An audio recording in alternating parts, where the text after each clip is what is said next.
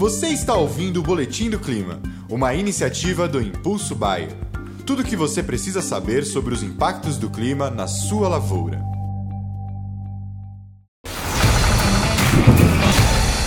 Olá a todos, aqui é Marco Antônio, agrometeorologista da Rural Clima, e vamos para as nossas atualizações climáticas né, dessa semana, né, últimos dias aí de fevereiro. Vamos falar um pouco aí sobre março e abril, como fica aí o clima para todo o Brasil ao longo desses próximas semanas. Então hoje uma frente fria está avançando pelo sul do Brasil, né, pelo, deixando o tempo bastante estável sobre o Rio Grande do Sul, Santa Catarina, Paraná, pega partes aqui da região leste, da região sudeste, além do que a zona de convergência intertropical deixa o tempo bastante instável sobre toda essa faixa norte, pegando aí boa parte do Pará, Tocantins, Maranhão e partes do Piauí.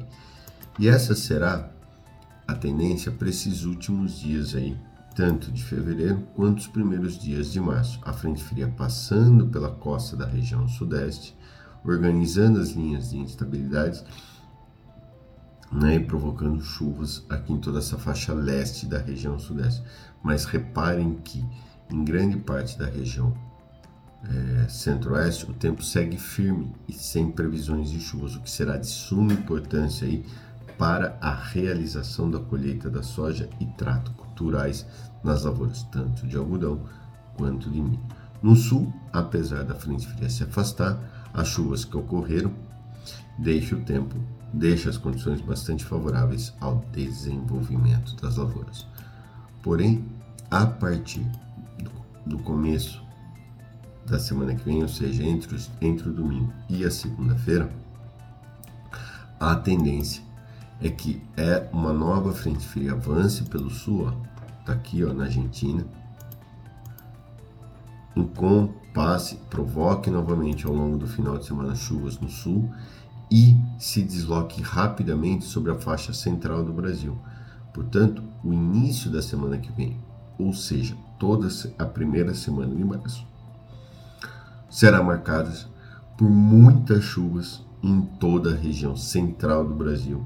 E aí podemos ter nessa primeira semana, tá aqui ó, nessa primeira semana de março, chuvas torrenciais e até mesmo cara de invernada. Então, muita atenção para quem está se programando para colheita e plantio na próxima semana, porque as condições vão ficar um pouco mais complicadas para a realização dos trabalhos de campo.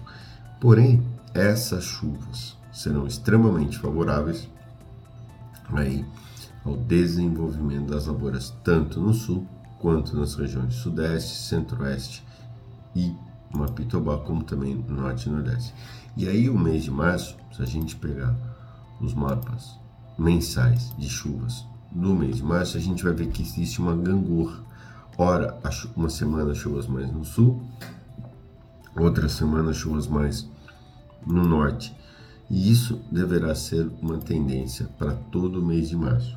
Porém, os maiores volumes, as chuvas mais concentradas estarão realmente nas faixas centrais e norte, ainda por conta de um El No entanto, no sul não é uma ausência, pelo contrário, as chuvas até vão ocorrer, mas de forma mais irregular, ok? E mudando condições.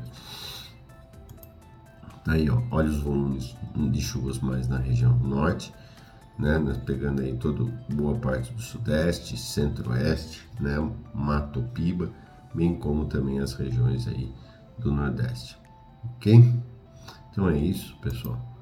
Ah, outra coisa, isso aqui é a virada já, primeira semana de abril, e os modelos ainda sinalizam que as chuvas deverão se estender no máximo, aqui ó, se a gente pegar, no máximo até meados de abril. Dificilmente teremos chuvas durante a segunda quinzena de abril em diante em toda a região do Cerrado. A tendência é que as chuvas fiquem é, vão até meados de abril e depois corta. Então, muita atenção aí para você que está se programando com as lavouras de milho safrinha. E se não chove no norte, continua chovendo bastante no sul do Brasil, ok? Um grande abraço a todos. Lembrando, vai lá para a área logada do site Impulso Baia e se cadastre e assista e ouça todos os nossos boletins diários sobre previsão do tempo que nós colocamos lá diariamente lá na plataforma, ok? Um grande abraço a todos e até semana que vem.